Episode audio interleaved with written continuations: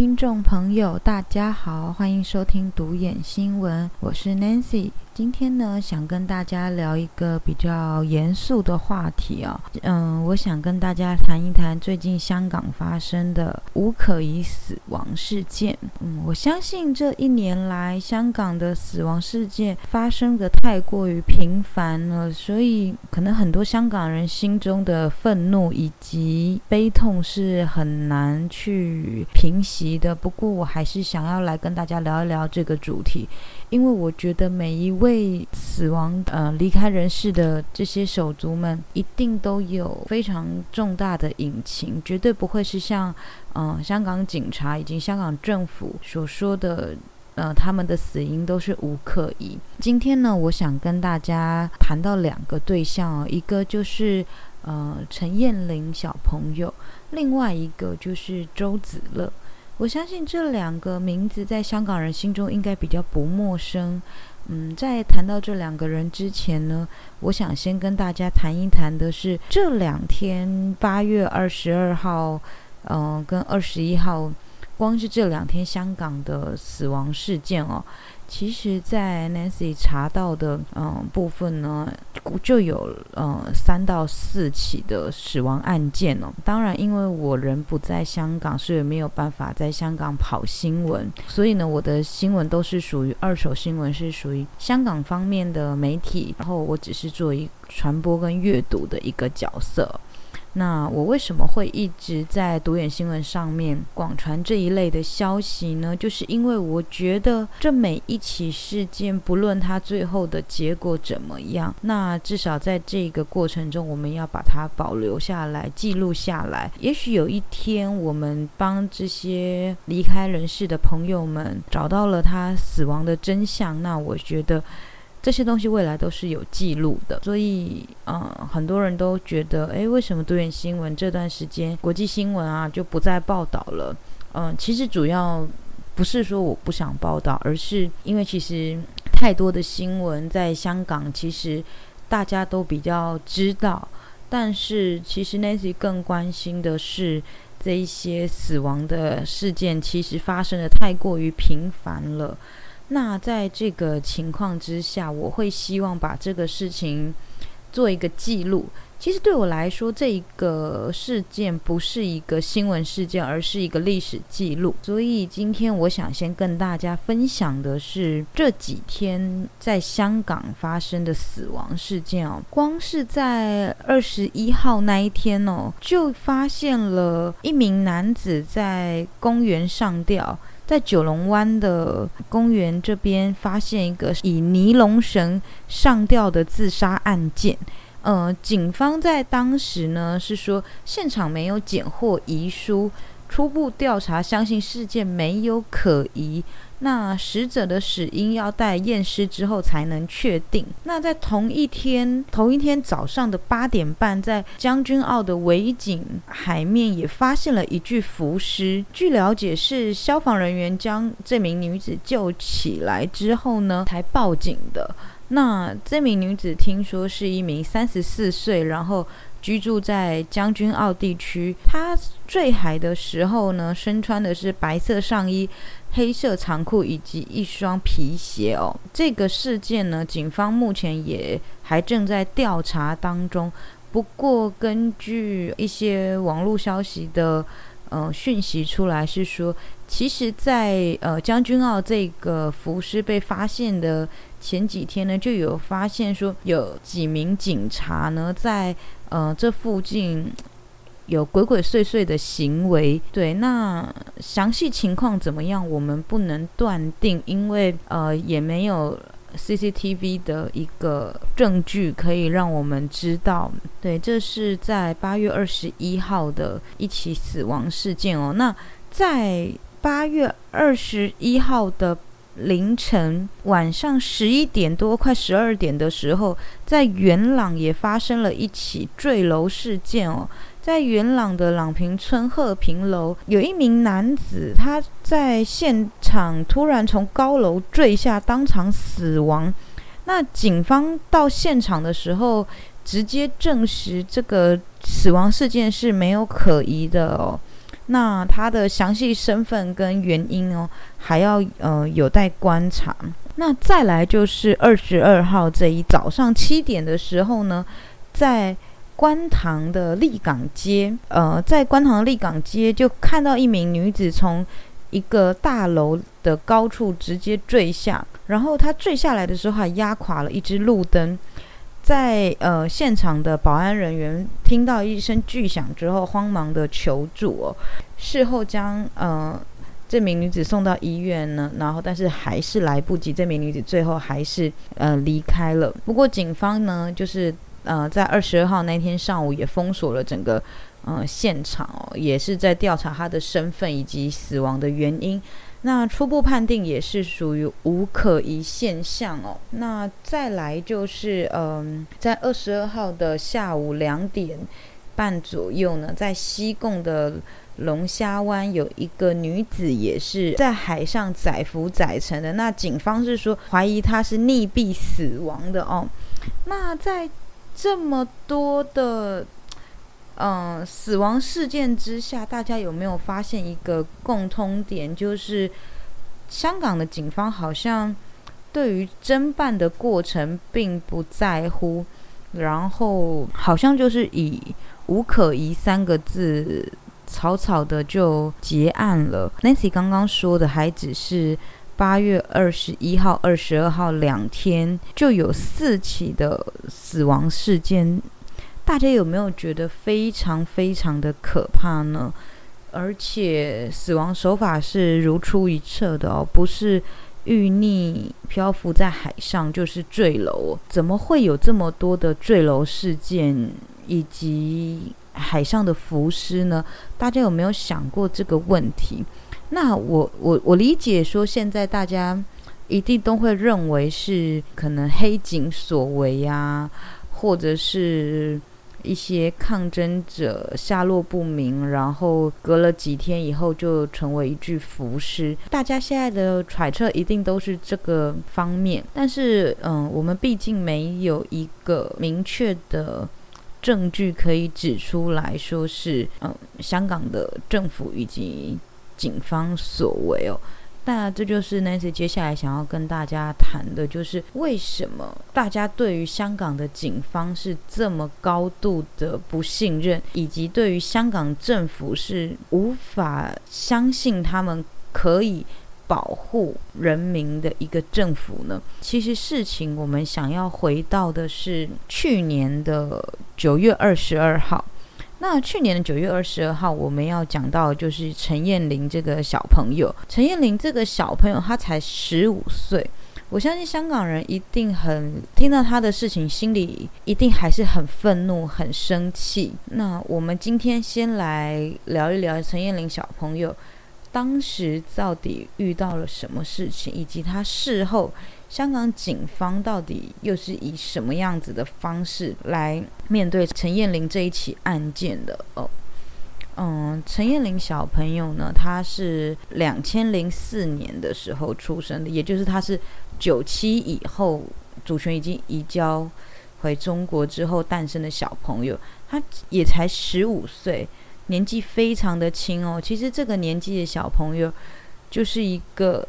非常青春洋溢，然后应该是一个无忧无虑的年纪啊，刚好在这一年遇到了香港的大事件，但是也不应该让他成为一个反送中下的牺牲品。陈彦玲的事件呢，它是发生在九月二十二号的时候，在海面上发现了一具浮尸，经确认呢，这名浮尸就是陈彦玲小朋友。那最可怕的是什么？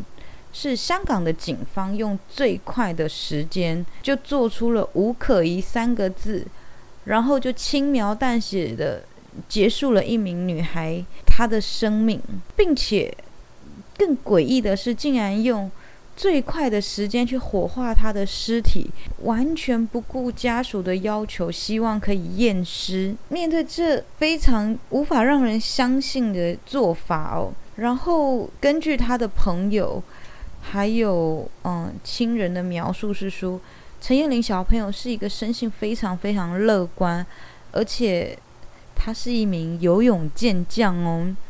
所以大家要想的是，如果你本身是一个会游泳的人，你怎么会用？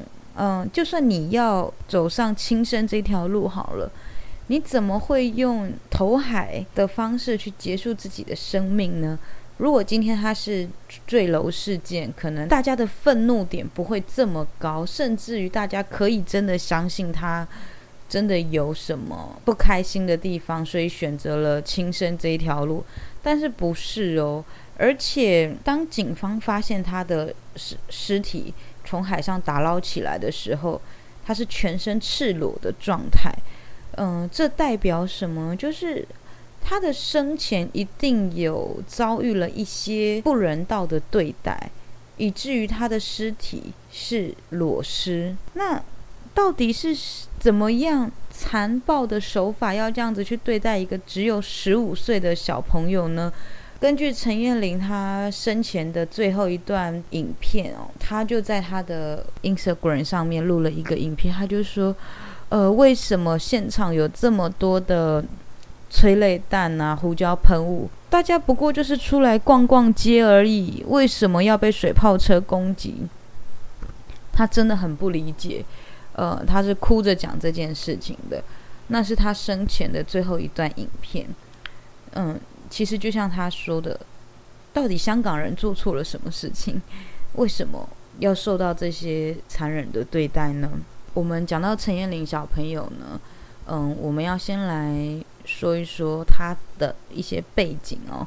他当时呢是在香港九龙的。油塘魔鬼山的海面，呃，被发现他的尸体哦。那其实有很多经验深厚的法医都曾经提出来说，其实是有验尸的必要哦。可是不知道为什么，香港的警方就是要用这么快速的方式去火化他的身体。呃，我们实在不知道他的体内到底遗留了什么证据哦。那其实讲到陈彦霖小朋友，他虽然只有十五岁，可是他其实生前为香港的民主运动，其实嗯付出了非常多的精力哦。他也曾经呃跟许多文宣组的成员以及嗯一些组织领袖在街边呃有一些宣传呐活动，然后听说都是由他本人亲自去筹备。派发以及呃运输的，他在去年二零一九年反送中的期间呢，在六月的时候，也曾经在旺角的好景商场印刷店自费的印刷了三万份的传单哦，然后分发到整个香港多处的地区去分发，以及他有一次也印刷了八千份的传单，在港岛的呃区域去派发。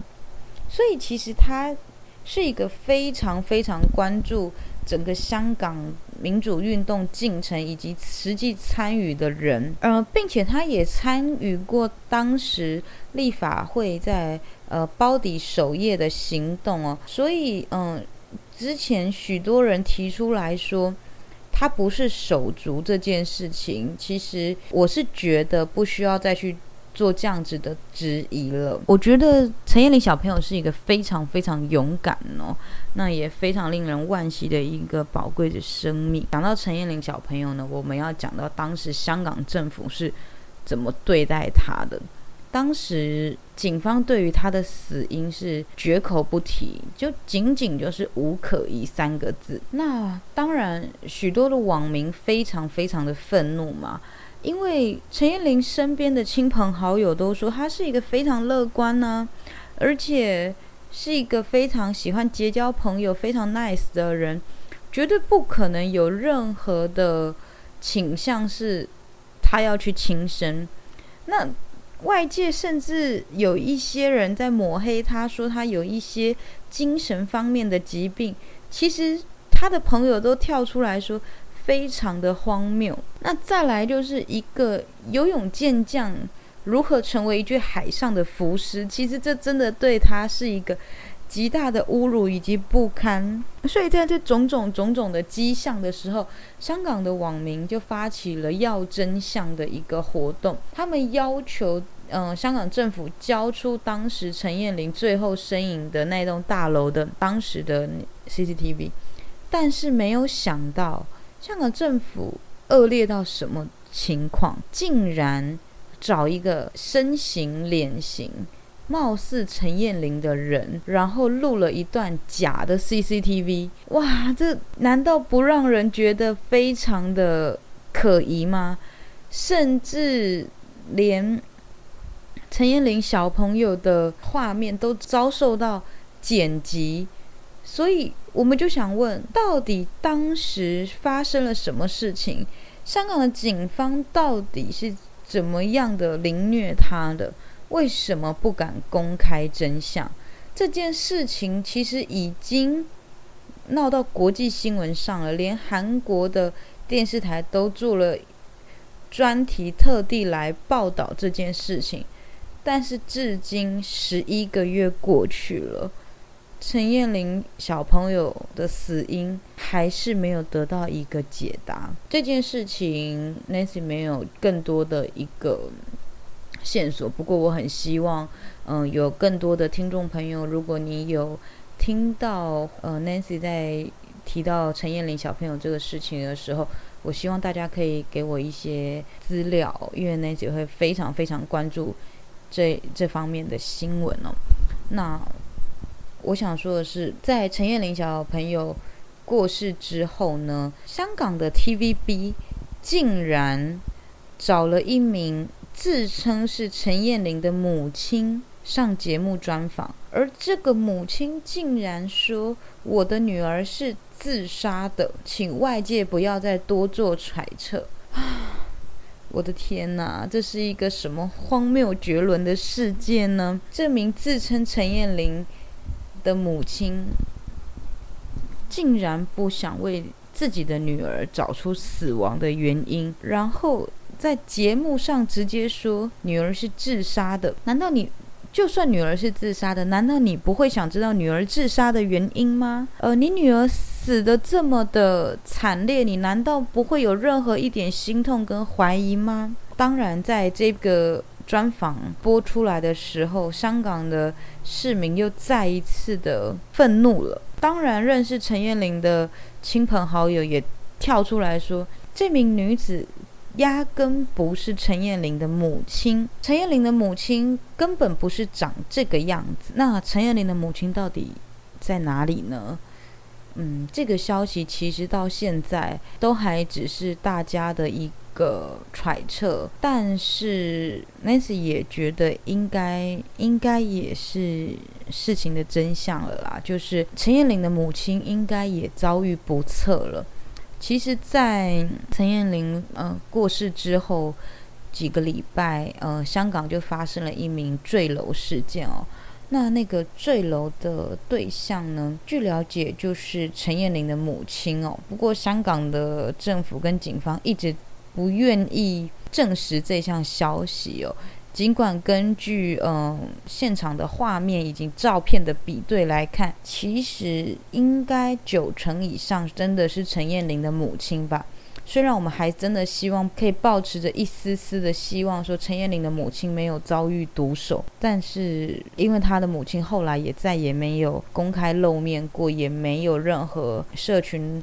软体的更新过，所以很有可能真的已经遭遇不测了啦。其实听到这样子的消息是非常令香港人民心痛以及愤怒的。你说陈燕玲小朋友跟他的妈妈到底做了什么会危害香港的事情吗？为什么最后会成为香港的两具尸体呢？其实到现在我还无法理解这件事情。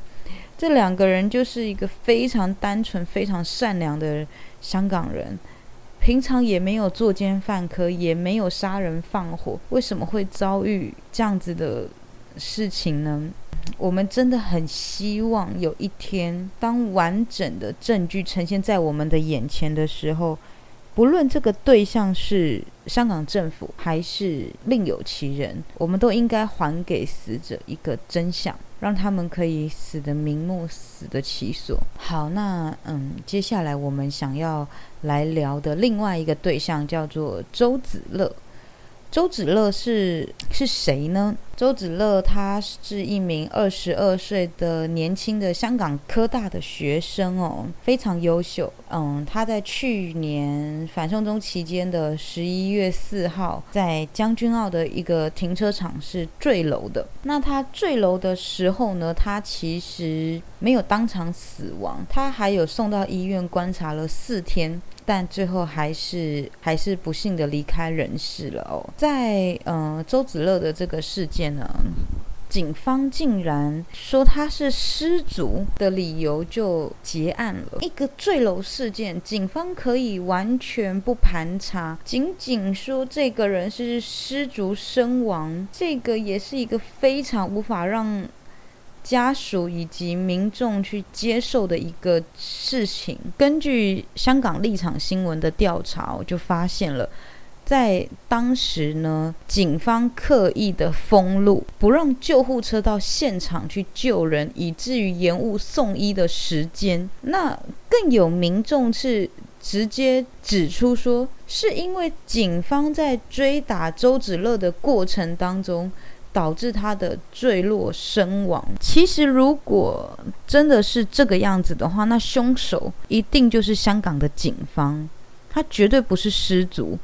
如果他是失足的话，为什么现场的 CCTV 没有任何的真相呢？其实后来立场新闻有透过一些方式去还原了当时周子乐的影像。根据影像的内容呢，就有发现说周子乐疑似有被警方殴打、推脱的一个动作。才会导致周子乐下一刻的时候就从大楼高处坠下。那之后呢？消防员赶到现场之后，已经被封路，来不及进，所以没有办法进到那个现场。甚至于在影片的当中是看到周子乐的尸体是直接被往下丢的。那在这样子铁铮铮的证据在眼前了，已经有完整画面在眼前的时候，香港的。警方跟政府还可以继续说谎吗？其实这是我们要追索的一个真相哦。其实这个影片立立场新闻的这个影片，嗯，我呃 Nancy 也放在了独眼新闻的 YouTube 上面哦。其实呃，大家如果有兴趣的话，可以去看。其实非常清清楚楚的显示，周子乐绝对不是失足掉落的，很明显是有人把他从楼上推下来的。那那个推下来的那一双手到底是谁呢？现场只有周子乐跟警方，所以其实真相很明确。而且根据有一个香港的网友，他接受呃电台的访问的时候呢，他也曾经说过，有一个跟这名网友认识三十多年的一个高级警务人员和他说，其实周子乐。是在尚德停车场被四名身穿黑色警服的人隔了四到五人的距离追赶，然后随后呢，周子乐同学就被抓到了以后，双手被绑起来痛打一顿，这中间更有。警方把周子乐的头拿去撞墙，所以在墙边有留下血迹，这也是导致周子乐同学最后在医院抢救不回来的原因哦。那根据这个高级警务人员的描述是说，这四名身穿黑色警察衣服的人哦，合力把周子乐扔下楼，有人是从他的背后穿过他的腋下抱起他的上身。另外也有人是抬着他的双脚，嗯，所以周子乐首先是臀部坠楼，再来是头部，但是他的头部有受到严重的挫伤嘛？而这整个过程大概就发生在这十五分钟，那也就是救护车无法进去的那一段时间。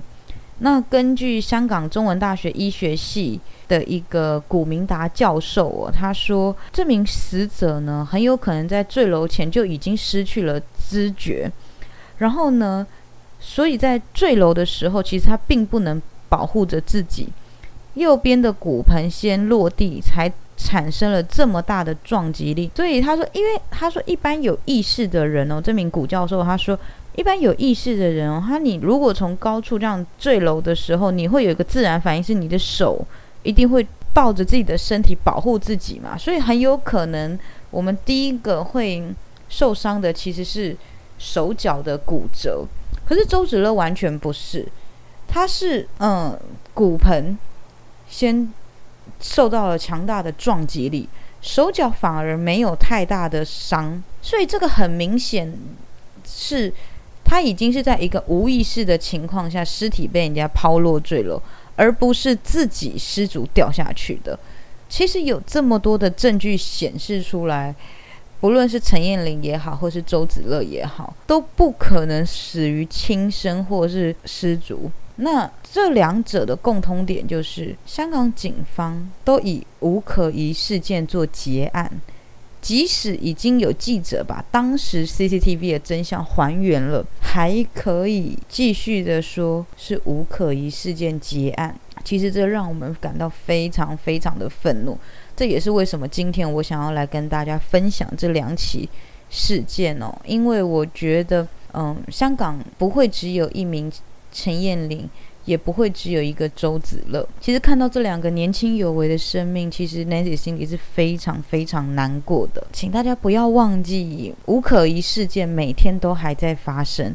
光是二十一号、二十二号这两天就有四起无可疑事件，未来还会有多少，我们不知道。那我们希望不要再发生了。但如果我们无法防范的话，也希望所有的香港朋友一定要好好保护自身的安全，千万不要让自己有任何受害的危险。更希望香港的朋友心里要强大一点，千万不可以有轻生的念头。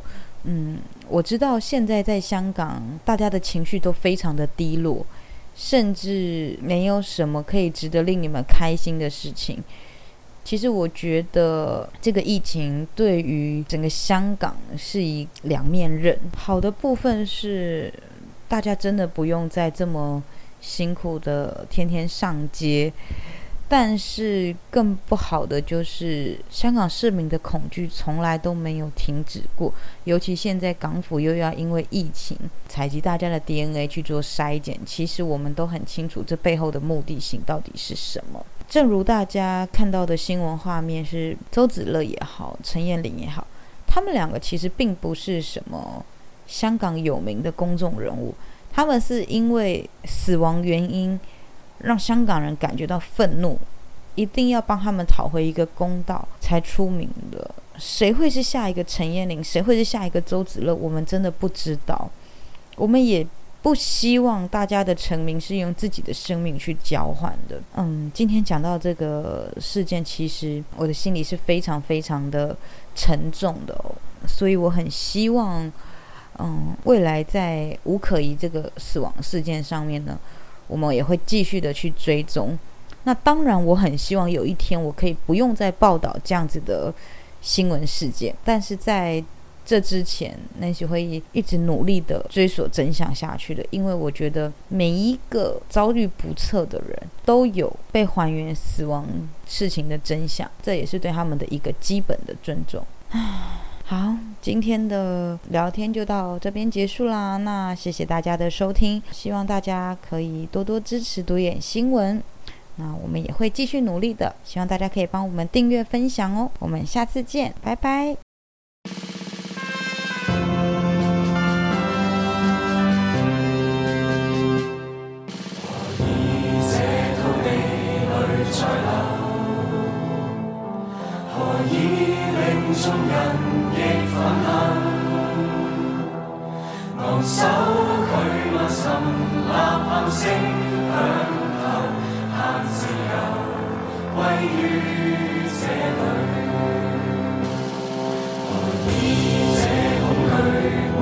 抹不